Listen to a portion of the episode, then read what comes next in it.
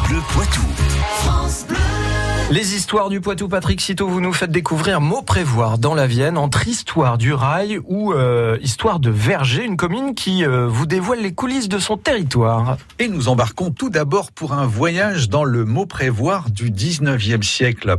La commune, implantée à une cinquantaine de kilomètres au sud de Poitiers, vit alors au rythme du développement du chemin de fer.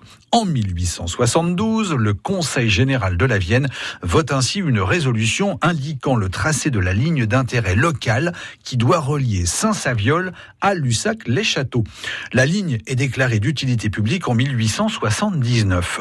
Le tronçon qui relie Charroux à Lussac-les-Châteaux est mis en service le 10 août 1891.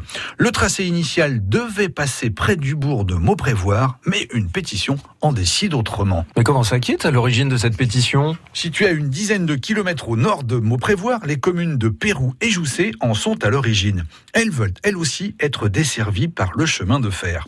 Les deux communes finissent par l'emporter, le tracé est revu, la ligne passe finalement à mi-chemin entre les communes, au nord de Mauprévoir, près des fours à chaud de l'âge Pariole.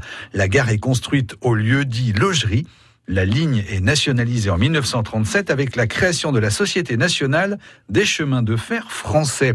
Le transport des voyageurs fonctionne jusqu'en 1939. Le transport de marchandises se poursuit pour sa part jusqu'en 1969. La même année, la ligne Saint-Saviol-Lussac-les-Châteaux ferme, mettant un terme à cette aventure ferroviaire. À peu près à la même époque, une autre aventure débute à Mauprévoir. De quoi s'agit-il?